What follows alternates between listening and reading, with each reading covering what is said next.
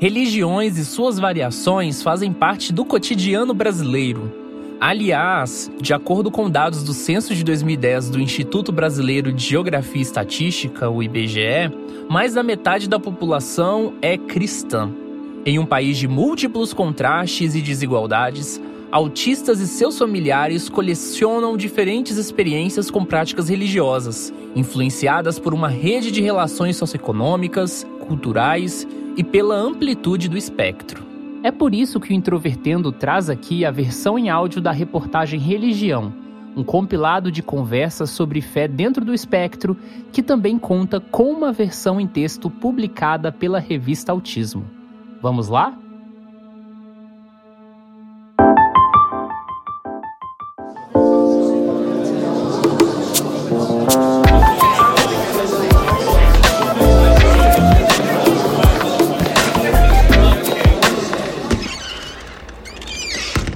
Introvertendo, um podcast onde autistas conversam.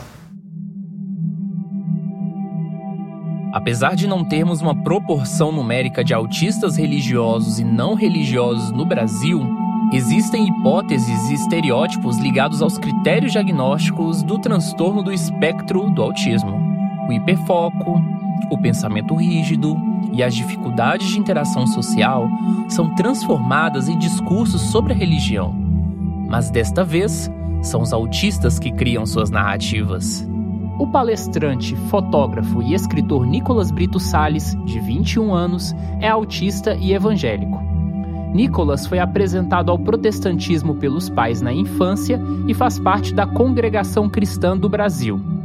Há uma ideia comum de que o conceito de Deus possa soar muito abstrato para autistas.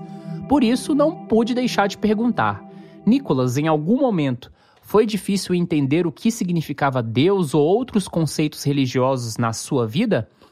Hoje, como é isso?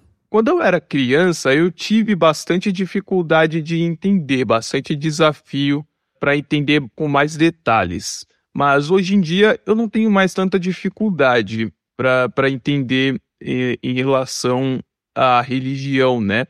Mas quando eu era pequeno, a minha mãe, ela sempre me ensinou que Deus não é um homem que está sentado no trono, mas sim que é um, uma energia positiva daquilo que a gente precisa ter bastante fé. Para mim, a religião ela me deixa mais otimista, né, em relação às coisas, a ter mais fé. Quando a gente fica estressado com alguma coisa, quando tem alguma coisa que está indo muito mal, é, a religião ela ajuda a gente a ter mais fé uh, sobre as coisas que a gente está passando por dificuldade, para ter mais esperança que vai melhorar. E também a religião, ela uh, nos ensina bastante a ter amor ao próximo, né? Não importa o jeito da pessoa, é, a opinião da pessoa.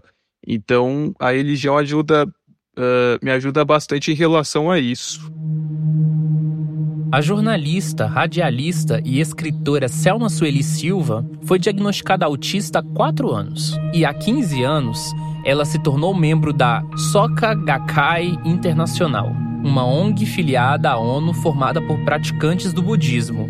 Ela conheceu o budismo por meio da mãe na adolescência e se tornou adepta da religião já adulta após praticar diversas religiões de matriz ocidental.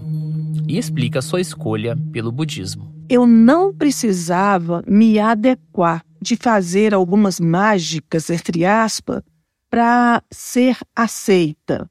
O budismo me fez olhar para mim e perceber o que eu tenho que fazer para revolucionar esse desafio? O que eu tenho que fazer para elevar meu estado de vida e emergir sabedoria? E isso que me fez nunca desistir do meu filho, porque toda vida encerra em si uma dignidade e que se a gente for buscar todo ser humano, qualquer que seja, sem distinção de raça, de credo, de qualquer outra coisa, ele é capaz de fazer emergir esse estado de iluminação que existe dentro dele. Ele é potencialmente forte para lidar com quaisquer situações da vida.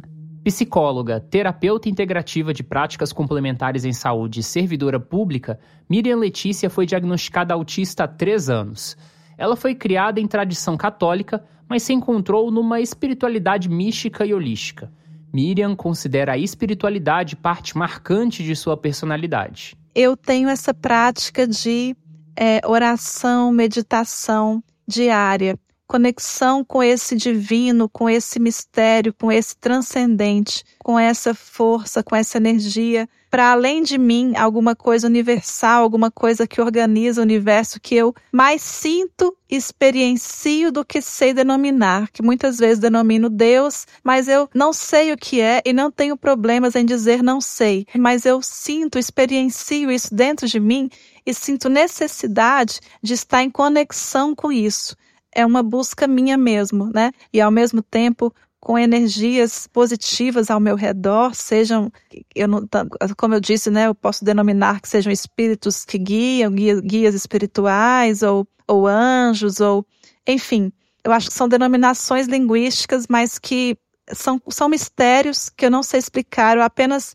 consigo sentir e, para mim, eu sinto necessidade de estar em conexão com isso através de orações e de meditações. Então, é, nas orações, peço, eu agradeço, mas principalmente agradeço, eu faço muita oração de gratidão, que eu acho que a gratidão leva a gente ao amor, à prática de amor. E eu acho que quanto mais a gente agradece, mais a gente se desenvolve também como ser humano.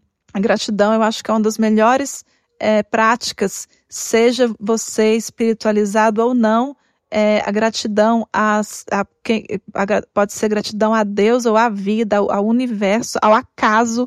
É, agradecer é uma das melhores formas de da gente ficar mais perto, de nos tornarmos seres mais amorosos, né? Eu também gosto de entrar em contato através do silêncio. E o silêncio da meditação, para mim, é maravilhoso. Então, eu gosto muito de meditar. Para mim, esse silêncio é uma conexão também com alguma coisa para além de mim que eu não sei o que é, mas é uma conexão que me faz muito bem e que me traz também autoconhecimento, desenvolvimento pessoal e, como eu digo, sempre com o intuito de me tornar uma pessoa melhor e um ser humano melhor para a sociedade, para o mundo, para as pessoas, para os outros, para quem está próximo de mim. Miriam acredita que fé e razão não são inimigas. A fé só vai ser uma fé saudável se for uma fé com razoabilidade, racional, racionalizada, com razão, com inteligência, uma fé pensada também. Claro que sempre sentida, mas também pensada. Então, essa é uma fé razoável. Eu acho que essa é a fé mais saudável.